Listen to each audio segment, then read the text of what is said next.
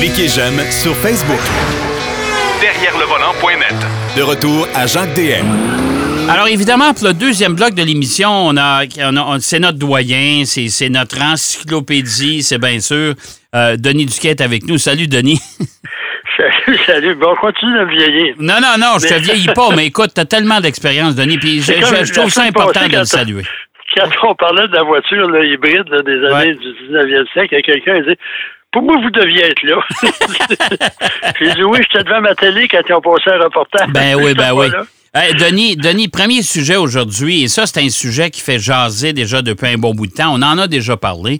Mais là, Stellantis, OK, pour les gens qui connaissent pas encore, c'est la nouvelle fusion entre euh, FCA, Fiat Chrysler Automobile, qu'on connaît bien chez nous, et PSA, c'est-à-dire Peugeot Citroën en Europe. Et là, ça inclut un paquet de marques. Puis là, tu veux nous Ouais. faire la nomenclature des On va marques faire la nomenclature, puis peut-être. Parce que Stellantis, déjà, c'est un nom couché dehors. Moi, d'après moi, ça part mal. là. Mais heureusement, ils ont gardé les marques. Ben, heureusement. Ben, tu sais, c'est Euh, parce que Stellantis, ça apparaîtra pas ces voitures. On s'entend Non, c'est ça, mais quand même. Ouais. Il aurait pu être plus ingénieux. Là, je possède par ordre alphabétique, il y en a 14. Ouais. Le premier, c'est Abarth. Mais en fait, Abarth, là, c'est un nom de. de c'est un. C'est un tuner euh, d'origine autrichienne qui a modifié des Fiat. Ça reste un très beau logo, là. C'est un scorpion. Ouais. Puis, euh, ce qu'on peut faire avec ça, on avait la Fiat 500 à Barthes, là, mais ils font du bon travail, mais c'est très limité. là. ça, ça renversera rien. Ouais. Alfa Romeo, qui font des voitures extraordinaires qui sont pas capables de vendre parce que les gens ont peur d'acheter ça. Euh, Et je comprends pas parce que c'est vrai que c'est des voitures. Écoute, la, la, la, la Giulia, là, c'est, c'est une voiture exceptionnelle. Là. Ouais, OK. puis même le, le, le VUS, là, Ah, ouais, son truc une Ferrari, ça Ah, va là. Qu'est-ce qui va arriver, je ne sais pas. Mais parce que ça, euh, voyons, celui qui est décédé, là, euh, Marchionnet? Marchionnet, euh, lui, il voulait en faire en vente 75 000 par année en Amérique du Nord. Je pense qu'on peut enlever un zéro, puis peut-être un autre. Ouais. C'est dommage, parce que c'est une voiture extraordinaire, puis ça va bien. Puis, je parlais là, à celui qui s'occupe de la flotte de presse d'Alfa Romeo, puis il dit jamais ça brise. Non. Contrairement à ce qu'on pense, puis dit, je peux te nommer d'autres marques, là, ils sont toujours au garage. Ouais. Troisième, Chrysler. Chrysler, ça, c'est pas un affaire bien fort. c'est drôle, c'est c'est dans le FCA. Fiat, c'est pas fort. Chrysler, c'est pas fort. Euh, ils ont seulement deux modèles maintenant. La 300, qui est une antiquité, qui va très bien, par contre. c'est Ouais, mais ça, ces jours sont comptés, là. C'est Hein? ça. Puis Pacifica, mais là, c'est une fourgonnette. C'est pas dans, dans l'air du temps tellement. Ouais. En quatrième position, par ordre alphabétique, Citroën. Ça, c'est Citroën. Ils font une voiture qui s'appelle Cactus. Ouais. Puis Picasso. Je pense pas que ça prendrait, ça pognerait en Amérique du Nord. Oublie ça. Ils ont des autos, qui- ils ont des autos pas mal intéressantes, mais je vois, les vois pas ici, ça coûterait trop cher. Peut-être qu'ils pourraient en refiler une à Dodge ou à Chrysler Ouais. pour pouvoir garnir la gamme et avoir d'autres choses, mais c'est tellement des autos qui sont pas nord-américanisées. Euh, on verra bien. Dodge en cinquième place, mais là, ils sont spécialisés dans des hot rods de 800 chevaux, ou à peu près. Ouais. Ouais. Ah, puis même moi, là, il y a deux ans, avec Éric Descarrés, on était allé au salon de l'auto de New York dans un Dodge Charger. C'était merveilleux. Ça consommait pas beaucoup, ça tenait la route, c'était confortable, mais rien à manquer, excepté que ça commence à... Puis en plus, il y avait un moteur V6 là-dedans qui était assez euh, performant. Mais Mais ça, C'est ça aussi, voyageur. Dodge. Ben ouais, c'est ça. Mais ça, c'est aussi, c'est fini. Dodge, ça va devenir. Moi, en tout cas, je pense, ce que j'en ferais de Dodge, c'est une, une division haute performance. Tu sais, là, je veux dire, regarde, on fait des Ouais, gros moteurs, puis on va vous Ouais, mettre ça dans c'est des. sais. fait à date. Ouais. Puis en plus, ils ont le Durango, ça aussi, ça a les dents pas mal longues, là. Ça commence à demander. Bref. Ensuite, le DS. Ça, c'était un nom avant les Citroën.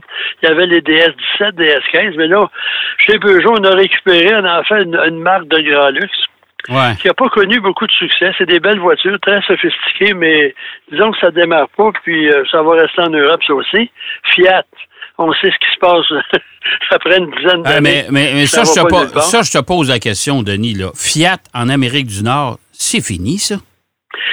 Mais ils n'ont pas, les- ils ont pas les autos pour, euh, pour notre marché. Hey, il reste la 500X et c'est tout. Puis la 500X, ça ne se vend pas. Mais le problème de Fiat, encore une fois, tu sais, en anglais, ils disent fix it again, Tony. là. Mhm. puis, c'est le manque de, la, la, notion de fiabilité est assez précaire, puis ça s'est pas, ça s'est confirmé. Puis même, on a fait investir à des concessionnaires des, des, des, centaines de milliers de dollars pour ben ouais, ben avoir, des, avoir, des, salles de montre à part. C'est ça, mais moi, je, la 500X, en réalité, c'est une Jeep, euh, euh, c'est la version Fiat du Jeep. Euh, Renegade? C'est ça. Ouais. Puis, euh, bref, il n'y a pas beaucoup d'avenir là-dedans. Je ne sais pas ce qui va arriver.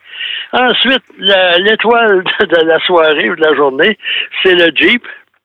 Ça, c'est le, joyau de FCA. Ben moi, je te dirais qu'FCA, il y a Jeep puis Ram. Ouais, ça s'arrête là. C'est ça. Le reste, c'est tout des restants. Oui. Euh, C'est le puis il y a le Wrangler, puis là, il y a le Grand Cherokee L, le Grand Cherokee, le Grand Cherokee. Puis là, on voit qu'ils ont développé beaucoup ça dans l'expectation de l'entente. Puis ils ont mis un dirigeant qui, qui est vraiment là, très ben, Christian, Christian Meunier, moi, j'ai beaucoup de respect pour ce gars-là parce qu'à date, tout ce qu'il a touché, ça, ça, ça a bien tourné. Oui, puis c'est un vendeur. Il veut vendre des autos. Quand il est arrivé au Canada, là, chez Nissan, les ventes ont progressé. Alors qu'avant, c'était un statu quo. Puis moi, il y a une affaire là, qui ça m'a marqué ce gars-là. C'est que je l'ai rencontré une fois. Je l'ai croisé dans un aéroport. Mhm. Avec Didier Marceau, Didier c'est Denis, chroniqueur de Montréal. Bonjour, bonjour, merci, au revoir. Puis il mhm. part prendre son avion, moi je pars prendre le mien. Trois mois après, je le rencontre. Bonjour, Monsieur Duquet. Je pense que ça m'est jamais arrivé en 40 ans de carrière qu'un président ah, se rappelle de mon nom. c'est une personne e- extrêmement sympathique et qui va faire une belle job. D'ailleurs, ce, monsieur Meunier, qui était président de Nissan Canada, est devenu le grand patron de Jeep. Oui, c'est ça, j'allais dire. Et il a été renouvelé, hein? Tu as vu, là, cette semaine? C'est mondial, son affaire. C'est pas juste en Amérique du Nord. Non. Ensuite, il y a Lancia c'est une marque fantôme. Même en Europe, il y a presque plus rien. ça, je comprends rien là-dedans. Moi, Lancia, c'est une marque morte, ça, un peu Oui, mais en Europe, le Lancia, moi, je mes séjours en Italie, c'est une marque qui est prestigieuse, c'est une marque de, de, de, qui a eu des, des voitures extraordinaires. Euh, je sais pas si tu te rappelles des Lancia Delta, des Lancia en rallye. Oui, oui, ça, ça, ça, a été mal, ça a été mal géré, mal dirigé. Puis je pense que le nom est encore là. Puis c'est une voiture un peu comme Buick, si on voudrait. Souviens-toi, souviens-toi, Denis, je suis, écoute, t'es es un fervent du Salon de l'Auto de Genève, puis moi aussi, là.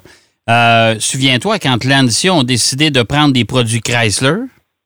Ah oui. Hein? Le Journey, entre autres, qui portait un autre nom. il y avait deux, trois modèles. Euh, la 200, je me demande s'ils l'ont pas rebadgé Lancia aussi. Écoute. ah oui, mais tout le monde en parlait, mais c'est comme euh, Maserati qui a quoi trop porté, c'est une 300 modifiée. Ben oui. ben oui. Puis Maserati, j'en parle justement. Ça, ça s'est libéré de chez Ferrari. Puis d'après moi, il y a du potentiel. Euh, D'ailleurs, Ferrari n'en veut plus là, parce qu'ils vont arrêter de fournir les moteurs. Là. Oui, mais euh, apparemment, le moteur que Ferrari produisait, il avait été dessiné par Maserati. Ah bon? Bref. Ah, euh, en tout cas, ça, là, les Italiens, les constructeurs italiens, ils se posent bien les enfants de la table.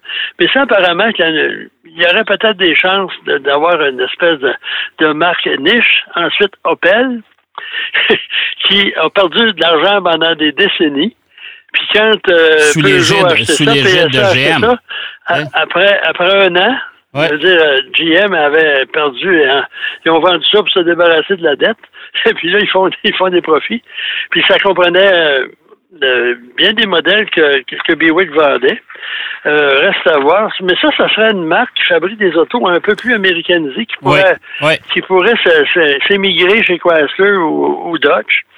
Finalement, en douzième position, alphabétiquement, le Peugeot. Ça, tout le monde voyait Peugeot en Amérique du Nord. Je m'excuse. Ben, écoute, mais Tavares, mais, mais, attention, là. Tavares, le grand patron de Stellantis, celui qui trône en haut, là, avait annoncé que Peugeot était pour débarquer en Amérique. Mais moi, je vois pas la logique de ça. Peut-être quand il était tout seul, là, en France, sur l'avenue de la Grande Armée, ça paraît bien. Mais Peugeot, je sais pas si Moi, j'ai conduit plusieurs Peugeot en Europe, là, puis euh, avant, on disait que c'est la Mercedes française, mais peut-être c'est pas la Lada française, mais la finition est quelconque. Moi, j'ai déjà loué une auto, là, elle avait 1000 km au compteur, les sièges étaient toutes défaites, la, la, levier de vitesse. Oui, mais à, la défense de M. Tavares et de Peugeot, ça fait combien de temps, ça? euh, trois ans. Ah, ben, bon Dieu, c'est pas si Ah, vieux que ça. ça n'a pas une réputation Non. terrible. Quand Ouais. on dit qu'en France, là, la Ouais. voiture la plus fiable, c'est la Dacia, on s'en reparlera des produits français.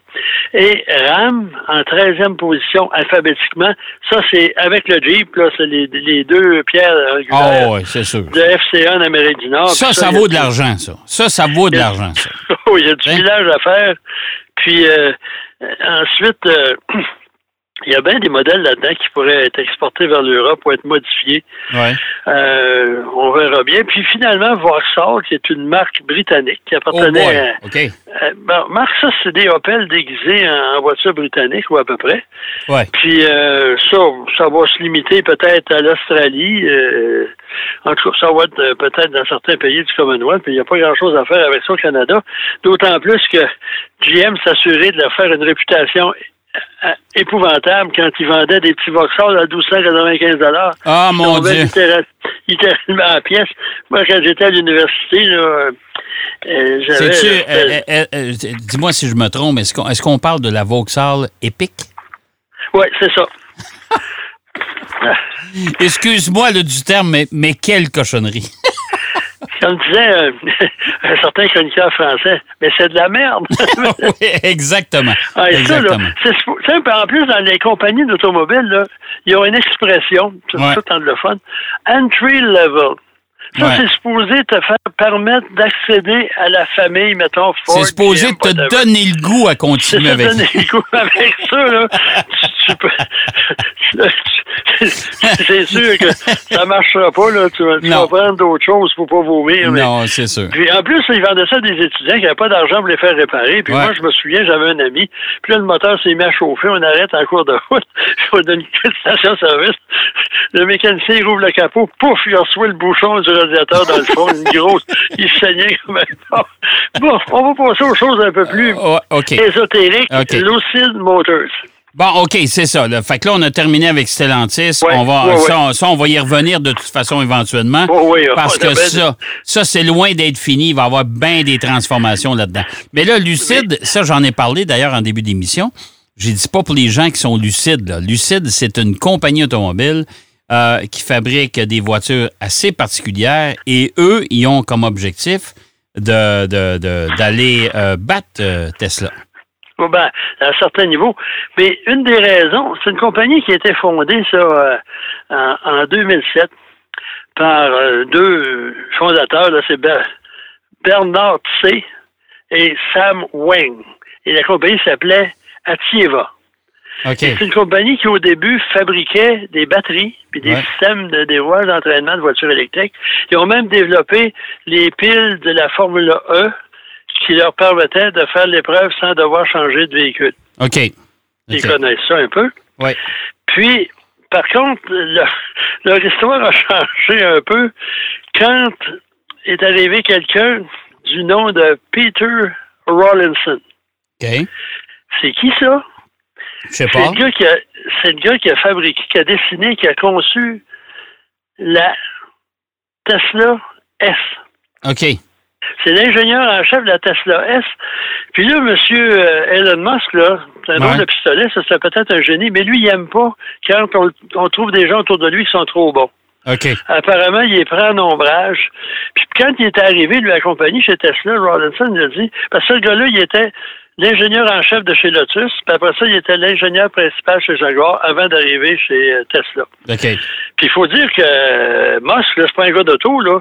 La première idée qu'il avait eue, il avait, il avait fait justement des Lotus euh, Roadster, là. Ouais. Puis il mettait une, une pile électrique, puis lui Ouais. pensait avoir euh, réglé tous les problèmes. Ouais. Puis à un moment donné, en tout cas, ils, sont embrouillés, puis lui, euh, Rawlinson, est parti chez Lucid. OK. Et en même temps, il y a un monsieur Derek Jenkins. Ça dit quoi, ça, Ça dans me tes dit quelque chose, ça. Ouais. Ouais. moi aussi, ça me disait quoi de Ouais. Ouais. C'est l'ancien dés- euh, designer en chef de chez Mazda USA. Oui, oui, oui, oui, oui. oui Disons oui, que ça oui. commence bien. C'est ces deux, deux bons joueurs. Là, de, Ouais, de- ouais. Et, et là, ils ont, ils ont décidé de. La compagnie a décidé de produire des autos électriques quand ils ont vu la tendance actuelle. C'est quand même pas bien. Et là, au début, il n'y avait pas beaucoup d'argent. Et là, finalement, euh, récemment, là, ils ont, Rawlinson et Jenkins ont travaillé à dessiner une auto qui est assez particulière, là, surtout à l'avant. Puis il y a beaucoup de caractéristiques qui sont similaires à Tesla. On ne peut pas y reprocher. C'est lui qui a dessiné la S. Puis je sais pas si on remarque depuis son départ, là, ça s'est pas amélioré leur affaire, hein? Non. Non. La- le, le- le VUS, c'est une catastrophe commerciale. Ouais. Euh, la Y, la 3, ça se vend beaucoup, mais ils ont des problèmes à, savoir quoi en faire. Ça fait que, mais en tout cas, chez Lucide, l'auto va arriver bientôt. Euh, ils ont eu financement de- des investisseurs euh, saoudiens. Ça Ouais. aide, ça, hein? Et Même Mercedes est obligé de, de- de se tourner vers des gens là, qui se promènent. en- Des gens, des Ouais. gens de pétrole. Oui, monsieur, avec un, un linge à vaisselle sur la tête puis une, une robe de Ouais, chambre monsieur. comme vêtement, là, puis Ouais, des, des ouais. gougounes, là. Ouais. Puis euh, une Rolex dans, dans la main, puis un, un cellulaire de l'autre. Puis euh, ça, ça leur a permis de développer la voiture. C'est une voiture qui a 1040 chevaux, OK. qui a une autonomie de, j'ai oublié de faire la conversion, c'est 550 000. Ça fait quand même... Ouais, un peu. 550 000. Ça fait on est 800 rendu, kilomètres, à peu près? euh, huit- entre 800 et 850 km certains, là. Ouais. C'est ça. Puis là, ensuite, pour les bornes de recharge, ils ont fait une entente avec une compagnie américaine Ouais. qui est au euh, qui est partout euh, aux États-Unis. Puis on- leur usine euh, en Arizona, Casa Grande, euh, est terminée. Puis on dit qu'on va débuter la production en, euh, cette année. Bon. Fait que, mais c'est un auto qui vaut 80 000 US. Là. Faut pas s'énerver. Ben, ça fait rien. C'est quand même, c'est quand même pas exorbitant comme Non. certains constructeurs de voitures exotiques. 80 000 pièces US. Écoute, une Model S, là, ça se vend combien? 110 000 à peu près. Ben, Dép- Dépendamment des options. Les autres, il y a différentes options. Là. C'est ça.